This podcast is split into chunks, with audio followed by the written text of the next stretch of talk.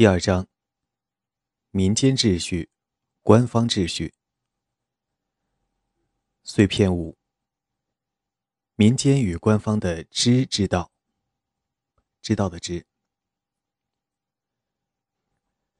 我住在康涅狄格州一个名叫达勒姆的内陆小镇，它的名字沿袭了英国那个更大、更有名的城市。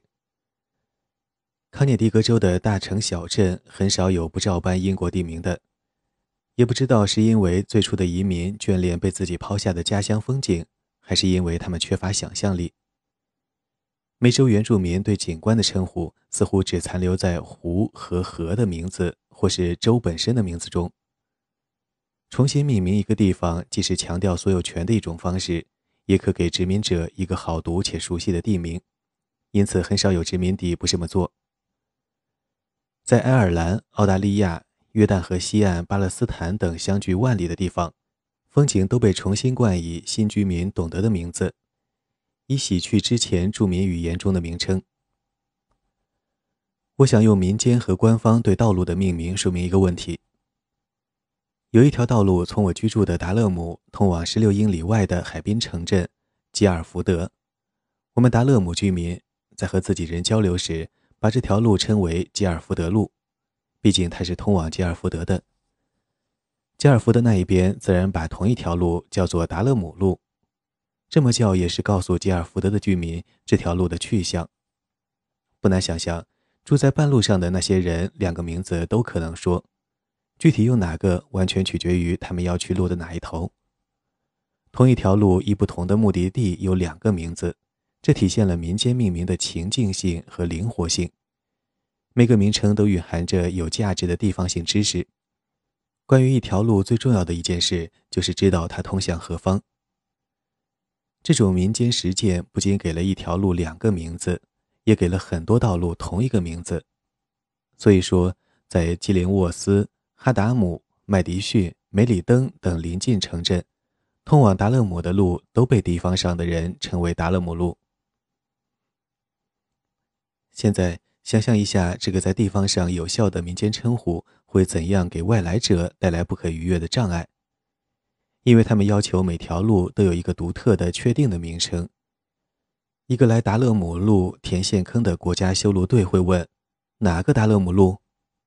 于是，达勒姆和吉尔福德之间的这条路毫无悬念地被重新命名，在所有的官方地图上被标成了七十七号公路。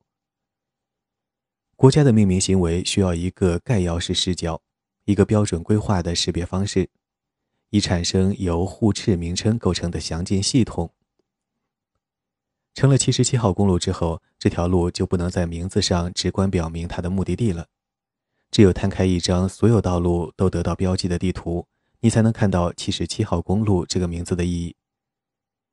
不过，官方的名字也具有生死攸关的重要性。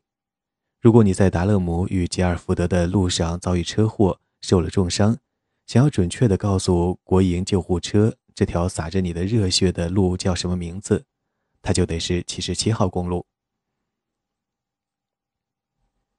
民间和官方的命名体系在很多语境中互相竞争。街道的民间名称中包含着地方性知识。举几个例子：处女巷。五个未婚老姐妹曾经居住过的街巷，她们每周日会排成一队去教堂。苹果山道，去往曾经建有果园和苹果汁磨坊的山丘的路。奶油罐路，曾经是一家乳品厂，四邻都从这里购买牛奶、奶油和黄油。在地名的时候，这些被选取的名字对当地居民来说是最熟悉、最有用的。不过可能会让外乡人和新来者摸不着头脑。另一些路名只称地理特征，米加山路、洛岩路、布尔西路，地名中暗含着当地的故事、景观、风貌和各个家庭的行为。对熟悉他们的人来说，小地方的道路、地名加起来就是当地的地理学和历史学。在当地人看来，这些名字富有内涵。而在外人看来，他们常常不知所云。非本地的规划人员、收税官、物流管理者、救护车团队、警察和消防队则会认为，一个规划层级更高、更易理解的名称系统将更有效。按照他们的工作方式，他们更喜欢横平竖直的街道网络，喜欢道路依次编号，第一街、第二街，再冠以东南西北，如西北一街、东南二大道。华盛顿特区就是这种理性规划的一个尤其耀眼的例子。纽约的街道命名则是混合的，从华尔街。也就是墙街，最早是荷兰殖民地的北部外墙。从华尔街往南，街道的规划和命名是民间性质的。这些街道很多是早期移民一步一步踩出来的。华尔街以北则是如同直角坐标系般简洁的网格城市，具有统一规划、易于识别的特征。街和道垂直相交，依次编号，偶有例外。美国的一些中西部城市为了缓解序号式街名的单调性，给街道依次取了每任总统的名字。论可理解性，这种街名只适合答题类节目的热心观众，只有他们知道布尔克街、范布伦街、泰勒街、克利夫兰街该怎么找。在教育小朋友方面，这种名字的作用也是可圈可点的。民间命名的准确性不会超出时下必要的限度，这样的限度体现在一左言、扔一颗石子的距离、喊话的距离这类表达中。在很多用途上，民间法则的准确性可能胜过表面上更严谨的官方系统。一个能够说明问题的例子是史广多给新英格兰的白人定居者的忠告。注释：史多广是17世纪初的一位传奇印第安人。他曾被欧洲冒险者作为奴隶卖到西班牙，后又成功回到北美，在五月花号上充当英国殖民者与北美印第安人间的联络人。欧洲殖民者要种的是一种他们不了解的作物——玉米。据说史广多告诉他们，要在橡树的叶子长到松鼠耳朵那么大的时候播种玉米。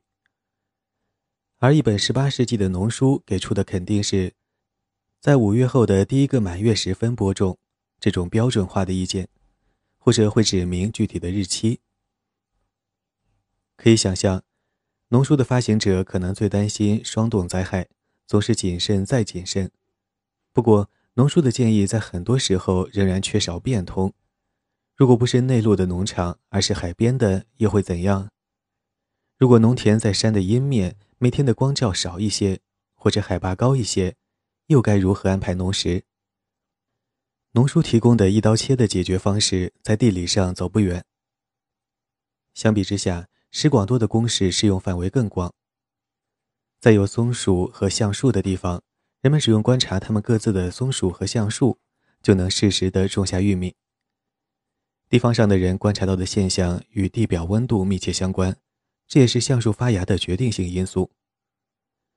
对地方春季事件发生顺序的细致观察，是这一经验的基础。春季事件的发生可能提前或滞后，也可能放慢或加快，但先后顺序总是固定的。农书依靠的却是普世的历法和月相体系。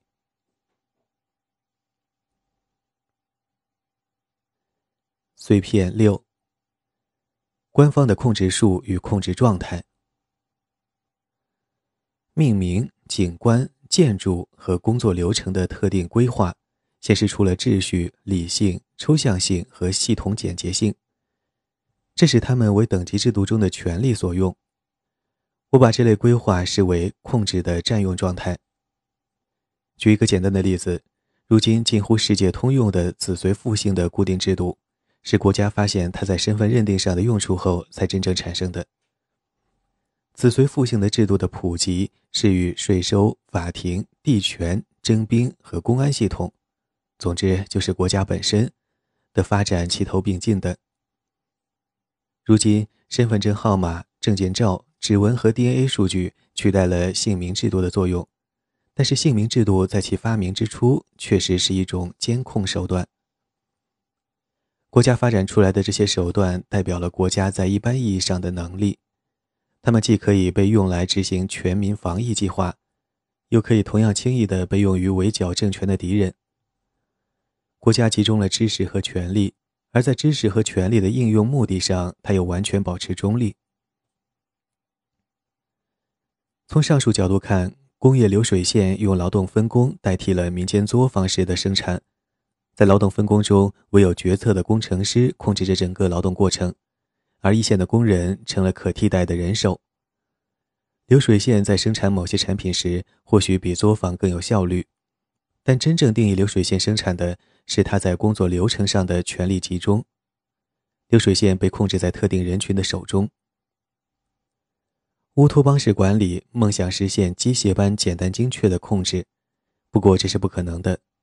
不仅因为工会有权干涉生产，还因为每台机器都有其特殊性，且每个工人也都有其自己的地方性知识，会对这台铣床和那台冲压机的使用价值做出情境性的判断。即使在流水线上，民间知识也是成功生产的必要条件。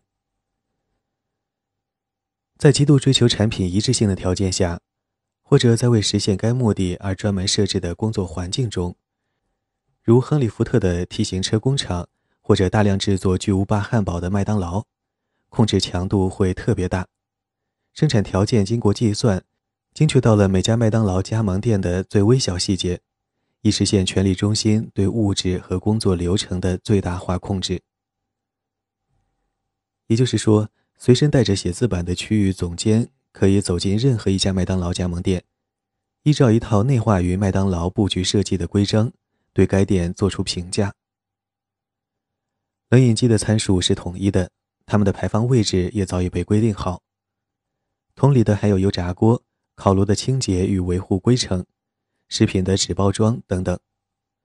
总部幻想出完美麦当劳加盟店和完美巨无霸汉堡的柏拉图理想型。然后依此设计了建筑、室内布局和培训规程。所以，靠写字板上的评分表就可以评价每一家门店距离完美的麦当劳还有多远。福特和麦当劳的标准化程度，正如 E.F. 舒马赫1973年所写的那样，是一场战役，对抗的是存在于生命体，包括人中的不可预测、不可定时、抗拒控制、固执己见。我想，我们可以毫不夸张地说，过去三个世纪的历史可被视为官方控制与占用的状态对民间秩序的胜利。伴随着官方秩序的胜利，大规模的等级制组织也蓬勃兴起。国家本身就是最显著的例子。两者的联系完全是必然的。失落的民间秩序汇总起来，将会令人震惊。这里，我只尝试着为这样的汇总起个头。如果读者们有兴趣，请继续补充，我将乐见其成。国家标准发音取代了地方口音，商品化的永久性私有土地取代了多样的地方土地使用实践，经过规划的社区和街区取代了古老不统一的社区和街区，大工厂、大农场取代了工匠作坊和小农生产，国家法律取代了地方传统和习惯法。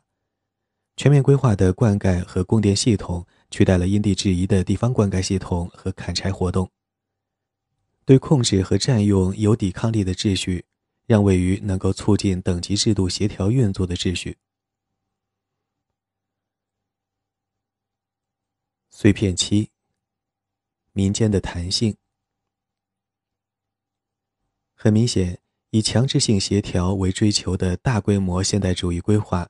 是达成某种目标最为有效、合理、最令人满意的办法。空间探索、大范围的交通网络规划、飞机制造和其他大规模工程，十分需要有少量专业人士指挥的巨型组织。瘟疫和污染的控制少不了一个有专家任职的核心机构，以便接收、处理数百个监控单元报告的标准化信息。这类规程在遭遇无法简化的自然时，就会陷入麻烦，尤其是灾难性的麻烦。自然的复杂性令他们束手无策，或者当遭遇桀骜不驯的人性时，他们也会觉得它过于复杂，难以捉摸。科学的林学和某些形式的种植农业曾经深受这种麻烦的困扰，是标准化的科学遭遇复杂自然状况的典型案例。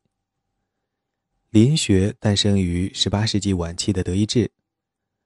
为了提高国内森林出产的新柴和木料的销售收入，这门科学的创始者认为可以依据土壤条件选择性的培植挪威云杉或者苏格兰松，从而使每公顷林木产出的木材体积最大化。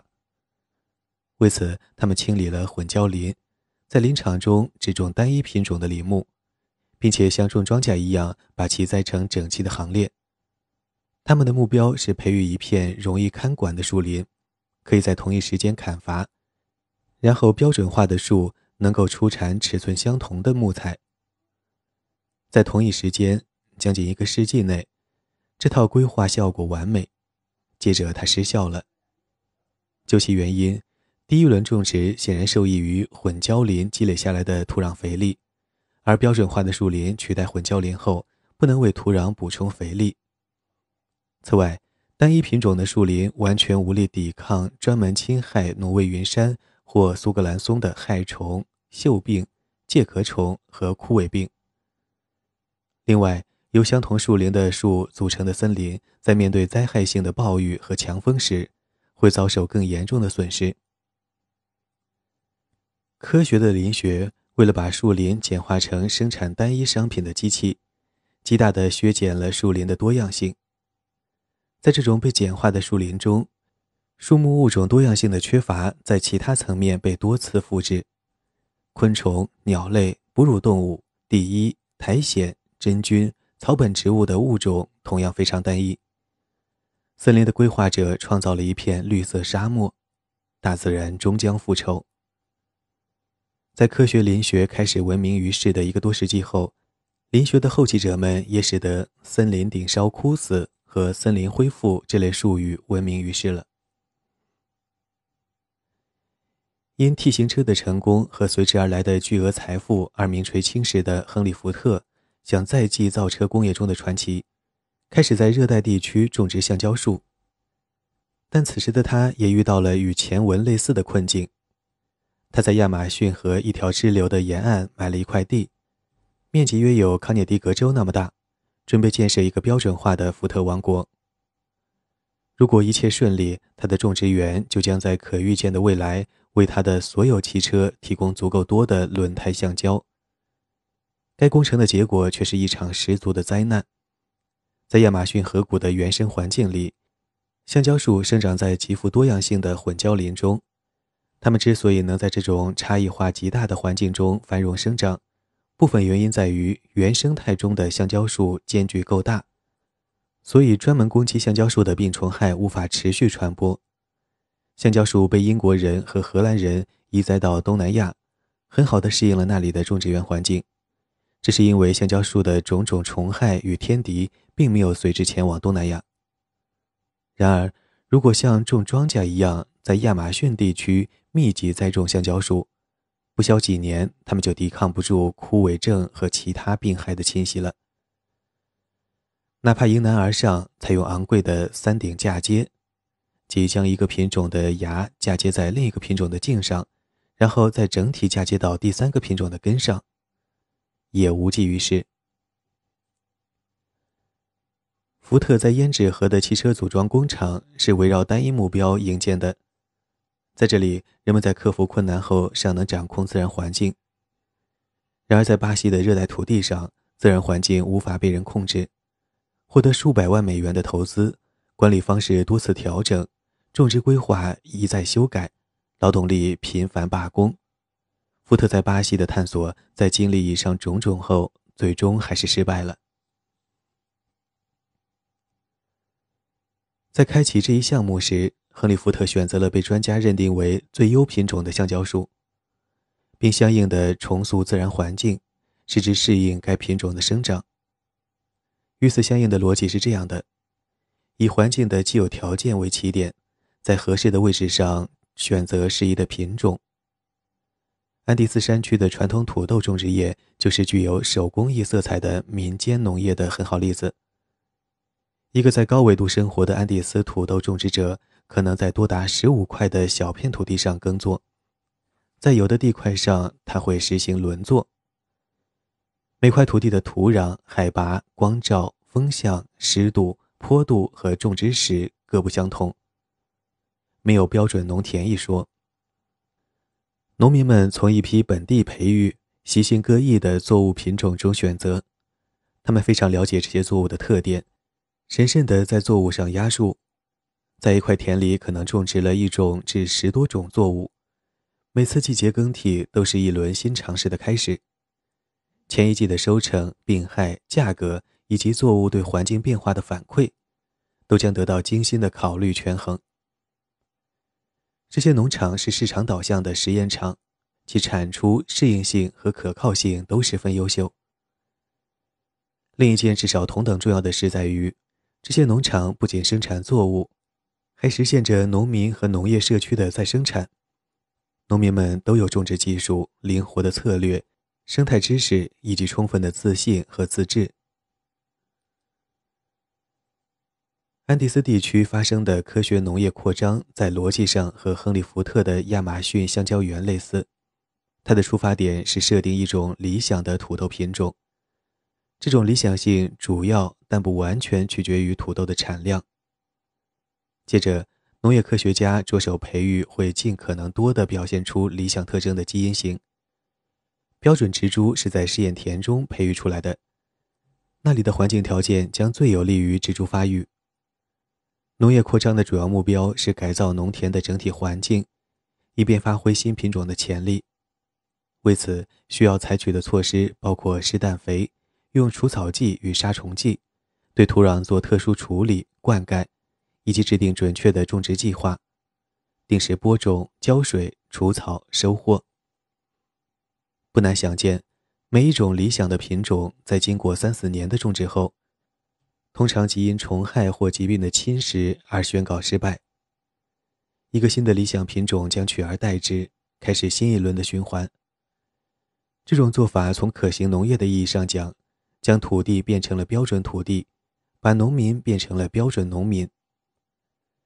一如亨利·福特在胭脂河畔创造的标准工作环境和标准工人，流水线和单一作物种植园要求民间技艺和多样化的民间环境屈服，这是他们存在的必要条件。重复一下这句：流水线和单一作物种植园要求民间技艺和多样化的民间环境屈服，这是他们存在的必要条件。碎片八，无序城市的诱惑力。我们还会发现，在多样性环境中才能蓬勃生长的不只是植物。人类本性似乎也不喜狭隘单调，而是偏爱差异性与多样性。现代主义城市规划的高潮横跨二十世纪的前半期，土木工程的迅速发展，建筑和材料领域的技术革命。革新城市生活的政治野心形成合力，在西方世界改变了城市生活。从其背后的野心来讲，这一变革已经超越了科学林业和种植园农业这些同类实践。这个时代的城市规划强调视觉秩序和功能分区。在视觉方面，我之后还会回到这一话题。城市乌托邦的规划者提倡崇高的直线、直线和外形规划感。在空间布局上，几乎所有的规划者都偏爱不同城市活动的严格区域划分：住宅区、商业零售空间、办公区间、娱乐区、政府单位和仪式空间。不难看出，这是对规划者来说最方便的布局方式。特定数量的零售店可以服务相应人数的顾客，这一规划可以被约化为一些计算规程，把每家店的平方米数。货架空间的平方米数、运输线路的计划安排以及其他一些变量纳入计算。住宅区需要计算的则包括每个标准家庭需要的居住面积、采光量、供水量、厨房面积、电源插座数量、临近的娱乐空间的面积。严格的功能分区把计算规程中的变量减到最少，这样一来便更容易规划，更容易建造。更容易维护，也更容易监管了，而且规划者也觉得更顺眼。围绕单一用途的规划有助于实现标准化，相比之下，规划一个混合型的、功能多样的城区，若用前述标准来衡量，则无异于一场噩梦。问题在于，人们常常厌恶这种严格分区的现代主义城市，尽可能不在这种城市中居住。如果实在无法避免成为其居民，他们也会用其他的方式表达绝望和蔑视。有人说，后现代时代的来临时间可以准确确定为一九七二年三月十六日下午三点。这是美国圣路易斯市的一个曾获设计奖项的高层公营住宅区。普鲁伊特一个公寓被爆破拆除，并因此塌成一片瓦砾的时间。在拆除之前，它其实早已被居民抛弃，成为一座空壳。普鲁伊特伊戈公寓只是由众多与世隔绝、单一用途的公营公寓组成的大舰队中的旗舰。对大多数住户来说，他们是有损人格尊严的装人的仓库。如今，他们大多已被拆除了。在这些住房供应计划打着消灭贫民窟和根除城市衰败的旗号，这些住房供应计划被付诸实践的同时，关于他们的思考也被纳入了一种综合性的、最终得到认可的城市批评中。其中最具代表性的批评者是简·雅各布斯，他对城市的民间秩序更感兴趣，关注城市日常生活，也就是城市的实际功能，而非其表面文章。城市规划与多数官方规划一样，拥有一种有意识的狭窄视角。这类规划严格锁定单独的目标，并以该目标的最大化实现为实践宗旨。如果目标是种水稻，那么计划就是让水稻亩产尽可能高；如果目标是生产 T 型车，那么计划就是在劳动力和资本投入给定的情况下，造出最多的 T 型车；如果目标是医疗服务供给，那么，计划便是建造以高效治疗为唯一功能的医院。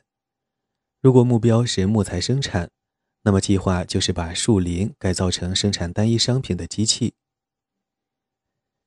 雅各布斯确定了被现代主义规划者忽视的三件事：第一，他指出了他们的假设，也就是任何活动中都只有一件事发生，且计划的目标就是让那件事的成果最大化，犯了致命错误。规划者的计算公式立足于规定指标的效率，从办公地回家需要多长时间，或者哪种把食物运进城市的方式最有效。而雅各布斯不同，他认识到，人类行为中蕴含着极为丰富的目的性。父亲或母亲在推婴儿车的同时，也许在和朋友交谈，在去购物、去餐馆或者去买本书看的路上。办公室白领也许认为和同事吃顿午餐、喝杯啤酒，而不是工作，才是一天里最让人满意的事。第二，雅各布斯领会到，也许正是因为以上原因，混合型的、功能多样的城区也是最受人们喜爱的。人们就是喜欢在生动、刺激、多样的环境里面漫游。成功的城市空间，成功也就意味着安全、有趣。友善且经济上负担得起，往往是那种紧凑且用途多样的区域，在一片嘈杂热闹中汇集了城市的多种功能。此外，它们也是随时间而变化的。用城市规划法令将功能具体化、固化的行为，被雅各布斯称为“社会标本制作术”。第三，雅各布斯解释说。如果你立足于活着的、属于居民的城市，就不难看出，城市规划的努力，即试图将城市变为遵循几何和视觉秩序的规范艺术品，不仅从根本上找错了方向，而且正在伤害成功城市空间中的真实有效的民间秩序。从这一角度看，城市规划和建筑标准突然显得极其诡异。建筑师和规划师的工作始于构思一栋建筑的全貌，或者一个建筑群的全景。这种全景在物质上表现为一幅草图，或者更典型的做法是把设计方案制成一个实际的模型。我们在报纸图片里经常能看到，城市官员或者设计师发出万丈光芒，俯瞰着成功城市的模型，就好像他们是直升机或者上帝一般。以民间的眼光看，这十分令人诧异，因为不曾有人从那种高度或用那种视角观察城市。地面上真实行人、购物的人、快递员、漫无目的的逛街的情侣，真实行人的经验却完全没有被城市规划的公式纳入考量。城市规划基本上被当作微雕作品来看待。可想而知，他们之所以得到赞赏，凭借的是其作为艺术作品的视觉吸引力。但此后，这件艺术作品再也不会被除了超人外的其他人从上帝视角观赏。我以为缩微模型作为官方秩序的一种典型形式，其逻辑代表着一种真后。真实的世界是混乱甚至危险的。人类制作缩微物品的实践有悠久的历史，它们主要供人玩耍、控制和操纵。想象一下玩具兵人、模型坦克、卡车、小汽车、战舰和飞机、过家家的小屋、铁路机车模型等等。这些玩具的存在意义是美妙的，再现了现实中那些不可及之物或者危险物品。令我们得以亲近他们。不过，所谓模型也是成人，包括总统们和将军们手中的玩物。那些希望改变固执难测的现实世界的努力，难免遭到挫败。此时，精英往往会退回模型的世界，其中很多人还会认为这是光荣的撤退。撤退的目标是创造小而相对自足的乌托邦空间。在那里，人们构想中的完美将更容易达到。模型村庄、模型城市、军事基地、工程展示模型和农场展示模型，他们为政治官员、管理者和专家提供了一个严格界定的实验空间。其中，干扰变量和未知因素的数量被降到了最低。极端的例子，控制水平最大化，而对外部世界的影响最小化。极端的例子是博物馆的主题公园。当然，城镇和农场的模型能够发挥合理的作用，以低风险验证关于生产、设计和社会组织方式的观点。是扩大实施还是放弃这些观点，有赖于他们在模型中的运行效果。不过，正如很多著名设计师出品的首都城市，例如华盛顿特区、圣彼得堡、多多马、巴西利亚。伊斯兰堡、新德里、阿布贾反映的情况，从理念拓展出来的规划常常与其所处的大环境格格不入。有时，这些规划的本意就是如此。首都城市设计的核心理念坚持严谨的视觉美学，这种坚持很容易在城市周围催生出由棚户、临时定居点构成的郊区，里面住满了非法占地者。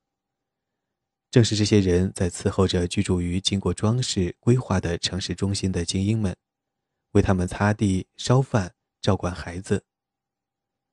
在这种意义上，城市中心的秩序是有欺骗性的，包围它的是城市外围那些不与中心协调、得不到认可的生存活动。碎片九，整洁背后的混乱。治大国如烹小鲜，《道德经》。一个社会或者一种经济秩序越是高度计划、调节、规范化，就越容易依赖非正式实践。这些非正式实践是不受正式秩序承认而又不可或缺的，也是正式秩序自身无法造就、维持的。在这一点上，语言习得的例子能够说明一些问题。小孩学语言的方式，并不是先学习语法规则，然后用这些规则构造正确的句子。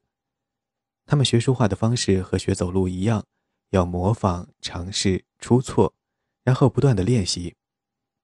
语法规则是从成功的语言行为中总结出的规律，而不是造成成功语言行为的原因。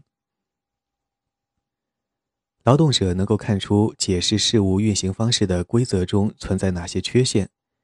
并会将这些缺陷化为己用。巴黎的出租车司机曾经不满于市政当局在车费和新规定上的举措，转而诉诸一种特别的抗议方式。也许是统一行动，也许是不约而同，他们突然开始遵守所有的交通规则。果然，巴黎的交通陷入了瘫痪。出租车司机们知道，巴黎的交通之所以能够平稳运行，是因为人们基于实践明智地无视了部分交通规则。于是，他们可以通过事无巨细地遵守全部规则，来使交通陷入停顿。这种做法在英语中通常被称为“照章办事罢工”。在一次抗议卡特皮勒公司的大范围照章办事罢工中，工人们放弃了自己多年以来在工作岗位上总结的更有效的工作方法，转而开始遵守由工程师详细规定的低效规程。他们深知这么做会让公司在宝贵的时间与质量上蒙受损失。任何办公室、工地和车间的具体工作程序都不可能用规章来给定，无论它有多么详尽。工作的完成少不了工人们在规章之外实践有效的非正式理解和即兴措施。一九八九年柏林墙倒塌之前，社会主义阵营采用的计划经济是一个突出例子，极好的说明了严格的生产规范是如何依靠完全外在于官方计划的非正式行为来维持的。在一家典型的东德工厂里，最不可或缺的两位雇员甚至不在正式组织名单中。其中一位是多面手，擅长用权宜之策维持机器运转、修正生产漏洞、寻找替代性零件；另一位重要员工紧盯商品供应，适时动用工厂资金购买并储存一些可以长时间存放的物品，例如肥皂粉、优质纸、上好的葡萄酒、纱线、时尚服装。工厂为完成配额任务并获取奖励。有时候会急需机器零件、原材料，而这些物品又不曾被纳入计划。这时，这位员工就会把囤积的货物装上一辆特拉班特，去换取工厂需要的补给。如果没有这些正式计划之外的安排，正式生产也许就无以为继了。城市官员喜欢将自己描绘为俯瞰新开发区规划模型的巨人。其实我们所有人都容易犯类似错误，把外观上的有序等同于实践上的有序，同样把外观上的杂乱等同于无序。这是一种自然的，在我看来也是严重的错误。它同现代主义密切相关。无论这层联系显得多么令人怀疑，我们只需要稍加反思就能明白。我们可以把上面的逻辑发展下去，想象两种课堂。一种是课桌排列整齐，学生服装统一；另一种是衣着五颜六色的学生围坐在地板上或者一张大桌子边。前者的学习效率一定更高吗？现代城市规划的大批评家简·雅各布斯警告说：“成功的混合功能街区所具有的精密复杂性，并非如很多城市规划者的美学意识所认定的那样，是混乱和失序的体现。”虽然这种街区不是规划的产物，但它代表着一种高度精密、弹性极大的秩序。秋天纷扬的落叶，草原上的兔径，喷气式飞机引擎的内部，一家大报社的本地新闻部，它们表面上的无序，其实根本不是无序，而是一种精密而有效的秩序。一旦你理解了他们的逻辑与目的，就会以不同的眼光看待他们。看到其中发挥功效的秩序。再来看看良田和园圃的规划。现代科学农业趋向于提倡大面积、资本密集型的农田，他们种植单一作物，常常是杂交或转基因技术培育的高产品种，并且让作物整齐排列，以便于机械化耕种与收获。种植过程中还会使用肥料、灌溉系统、杀虫剂和除草剂，为单一品种作物营造合适的、尽可能标准化的土壤条件。这已经成为一种种植模式，被广泛采用，成效也可圈可点。尤其是在培育我所谓的无产阶级作物，即小麦、玉米、棉花、大豆这些离不开粗糙的人工劳作的作物时。这种农业寻求突破地方土壤、地方地貌、地方劳动力、地方工具和地方气候的限制，从而构成了传统农业的对立面。西方国家的菜园也存在一些，不是所有，同样的特征。虽然菜园中会种植不止一种作物，不过它们通常要沿直线栽种，一种蔬菜种一排，看起来很像等待检阅的士兵方阵。集合上的秩序常常关乎菜园主人的尊严。获得突出强调的依然是从上方和外部看到的视觉规则性。一个可以与此形成鲜明对比的例子是19世纪西非热带地区的农业。当时来到此地的英国农业推广员被眼前的景象惊呆了。这里的农田看上去杂乱无章，一片田地里面同时挤进了两三种作物，有时甚至多达四种。其他的作物则采用轮种的方式，栽在用横七竖八的树枝垒出抬高的田地上。这类田看上去就像是一座座小丘散布在各处。在西方人的眼中，他们显然是杂乱不堪的，所以他们会想当然地以为当地的农夫都愚昧而随便。推广员于是着手教当地人合理现代的农业技术。在他们经历了三十年的挫折与失败之后。才有一位西方人想到要用科学方式具体的研究西非人的两种耕作方式在当地环境中的优势。他发现，看似杂乱的西非农田其实是一套良好适应当地条件的耕作方式。耕作和轮作保证了地表的植被覆盖率，从而有利于常年的水土保持，可防止土壤侵蚀。有的作物可以为与之混栽的其他作物提供养分或者荫蔽。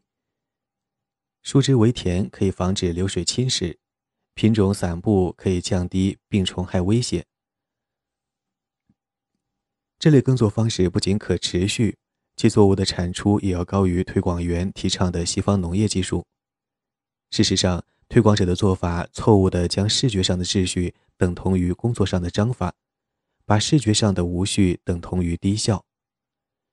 这些西方人受制于一种准宗教式的种植几何学信仰，而西非农夫实践出了一套高度有效、无关几何形状的农业体系。埃德加·安德森是一位植物学家，研究中美洲玉米种植史。他在危地马拉偶遇了一座小农庄，他展示了表面上的视觉无序性。其实可能是良好工作秩序的关键所在。在每日例行的玉米田之行中，他路过了这座小农庄。起初，他以为这是一片植物生长过剩的园子，直到看见有人在园中劳作，他才意识到这不是一个简单的果园，而是一个规则的巧夺天工的果园。即便在一位西方农学家看来，它是那么的杂乱，或许他正因此才称得上巧夺天工。除了直接引述他所讲解的果园背后的逻辑，复制他画的果园布局图外，见图二，我想不到更好的说明方法了。虽然初看上去该果园中没有什么秩序可言，但一旦我们开始画它的平面图，就会意识到植物是严谨的成排交叉排布的。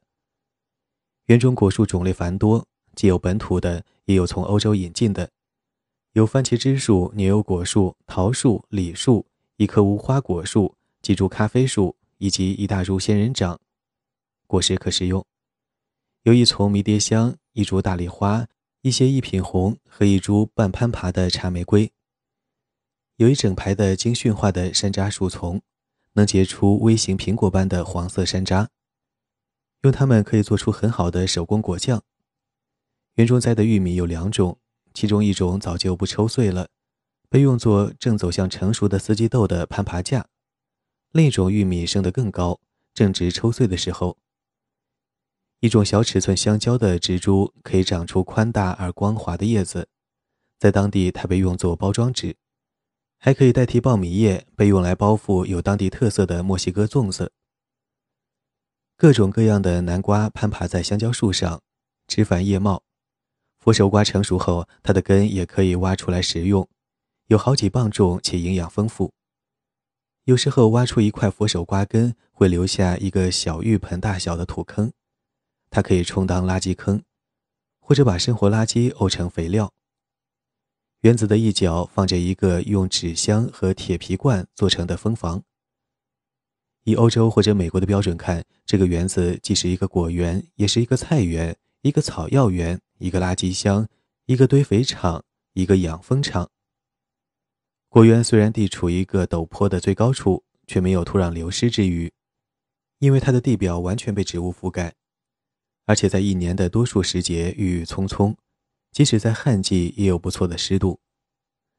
另外，同种作物之间有重重其他植物作为间隔，使得病虫害不易在作物间传播。土壤能够维持肥力，除了埋在园中的生活垃圾，熟透的失去使用价值的植物也被埋在一排排植物之间。欧洲人和移民美洲的欧洲人经常讲，印第安人一点也不珍惜时间。我觉得。这个果园可以很好的证明，印第安人其实比欧洲人更懂得如何高效的安排时间。但我们需要超越表象去理解他们的活动。这个园子有持续的作物产出，但每次打理只需花很少的精力。来摘南瓜的时候，顺手拔几根杂草；在摘光成熟的四季豆之后，挖走玉米杆和豆藤。过几周，再在腾出的空间里种点别的作物。碎片石，民间秩序的宿敌。在过去的两个世纪中，民间实践以惊人的速度消亡，其灭绝速度可以毫不夸张地和同时代的生物物种大灭绝相提并论。而且两者的发生原因也有共通之处，即栖息地的消失。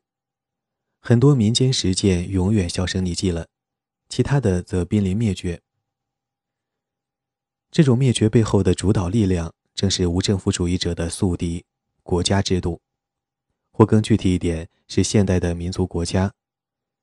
民族国家这种现代的，如今也是政治霸权性质的体制崛起，取代并进而摧毁了民间政治形式的承载者，非国家的帮派、部落、自由市、城镇的松散联邦、逃亡黑奴社群、帝国。如今，他们原本的位置上只剩一种民间实践——民族国家。它发源于18世纪的北大西洋，正以普世制度之名大行其道。也就是说，如果我们是几个世纪之前的人，带着好奇的眼睛来到今天，那么最令我们惊诧的是，将莫过于在全世界遭遇同一套制度：一面国旗，一首国歌，国家剧场，国家乐团，国家元首，一个议会。名副其实或者有名无实的，一家中央银行，一连串名称类似、组织方式类似的政府部门，一套公共安全体系等等，几个殖民帝国和现代化的竞赛，在推广这种制度方面卓有贡献。但民族国家制度之所以长盛不衰，是因为它已经成为将单个政治体纳入既有国际体系的通用配备。一九八九年之前。现代化事业竞相追赶的方向有两个，在社会主义阵营，我们可以去捷克斯洛伐克、去莫桑比克、去古巴、去越南、去老挝、去蒙古，然后我们会看到大致相同的中央计划体制、农业合作社和五年计划。然而，从一九八九年起，一套单一的标准征服了全世界。民族国家制度一旦得到确立，便开始将他的国民同质化，处理掉国民中偏离常规的民间实践。国家开始在几乎所有领土上构造单一民族。法国要创造法国人，意大利要创造意大利人。同质化是一项大工程，国家中存在数目庞大、通常相互不可理解的语言和方言。国家通过教育等途径是一种标准的国家语言，通常是主导地区的语言，凌驾于其他方言之上。这导致了语言的消失，随之消失的也有口头或书面的地方文学、音乐、传说和史诗，以及整个的世界意义。多种多样的地方规约和习俗惯例被国家法律体系取代，所有地方至少在原则上要遵循同一套法律。取代多种多样的土地使用习惯的是国家用来辅助农业税收制度的土地整理、登记、转让制度体系。大量的民间教育途径、学徒制度，由四处游历的师傅授业、医疗传授、宗教传道、私塾，则很有典型性的让位于国家的公立学校系统。一位法国教育部长曾得意洋洋地说：“在上午十点二十分，法国某个特定年级的所有学生都在朗读西塞罗的那篇文章。”对此，他知道的一清二楚。这种举国一致的乌托邦途径很少实现，但是他们确实促成了民间实践的消亡。除民族国家外，当代的标准化力量还来自国际组织，如世界银行。国际货币基金组织、世界贸易组织、联合国教科文组织，甚至还有联合国儿童基金会和国际法庭。这些机构的主要目标是在全球范围推行规范标准及最佳实践标准，而这些标准又一次来自北大西洋国家。国际组织拥有金融实力，这意味着不遵从他们的建议会导致贷款上的严重惩罚和援助的撤出。这些制度上的协同有一个魅力十足的美称，叫做和谐化。跨国公司对于标准化的趋势来说也至关重要，他们在熟悉的标准化的国际大都市才能繁荣发展，因为那里的法律秩序、商业规定、货币体系等领域实现了规范统一。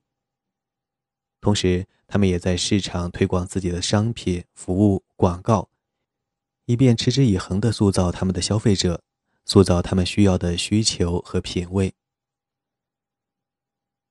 某些民间实践的消失并不值得惋惜。法国大革命赋予了法国人全国统一标准的公民权，如此就在法国外省废除了民间的封建农奴制习俗，这确实是为人们带来解放的好事。火柴和洗衣机等技术进步取代了随时打火和搓板洗衣，这意味着更少的辛劳。所以，我们不必急于维护一切民间事务，也不必反对一切普遍事务。不过，推行一致化的强大机构并不区分好与坏，他们往往会淘汰所有的民间实践，代之以他们定义中的普世实践。我们不要忘了，在大多数情况中，普世是由北大西洋的地方实践装扮而成的，结果。文化、政治和经济多样性被广泛削减，多种多样的语言、文化、物权体系、政治组织，乃至维持着这些事物的所有感受方式和生活世界，都归于单一。我们可以不无忧虑地预见，在不远的将来，当来自北大西洋地区的商人在世界上任何一个地方走下飞机时，迎接他们的都是一套熟悉的秩序、法律、商业规范、监管。交通系统、物权形式、土地所有制，怎么会不熟悉呢？这些秩序本质上都来自他们的故乡。只有食物、音乐、舞蹈和当地服饰保留了异国民间特色，而且异国风和民俗风也完全成了商品。以上是本书第二章：民间秩序、官方秩序。